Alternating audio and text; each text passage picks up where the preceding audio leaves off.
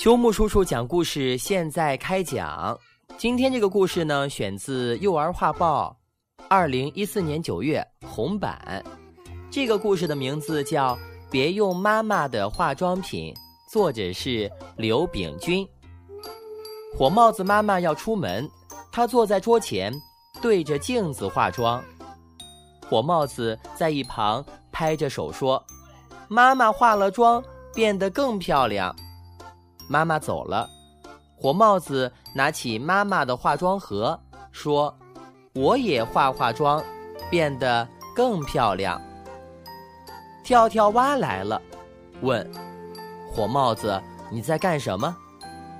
火帽子正在往脸蛋上抹腮红，抹了一遍又一遍，说：“我要抹个红脸蛋儿，保准很好看。”跳跳蛙说。我也化化妆，涂个红嘴唇，瞧着就精神。火帽子、跳跳蛙对着镜子化妆，过了一会儿，觉得不对劲儿。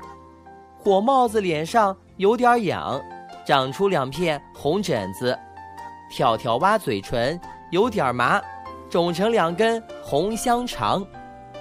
跳跳蛙着了急，火帽子着了慌。两人你看我，我看你，这可怎么办？这可怎么好？红袋鼠来了，看看火帽子，看看跳跳蛙，说：“别着急，别害怕，咱们去找医生想办法。”来到医院，熊医生给跳跳蛙打了针，给火帽子脸上涂了药，又对他俩说：“乱用化妆品，皮肤过了敏。”要不及时看，可要出危险。红袋鼠说：“你俩可要记住啊，小朋友皮肤嫩，不能乱用化妆品。”火帽子和跳跳蛙一起点点头。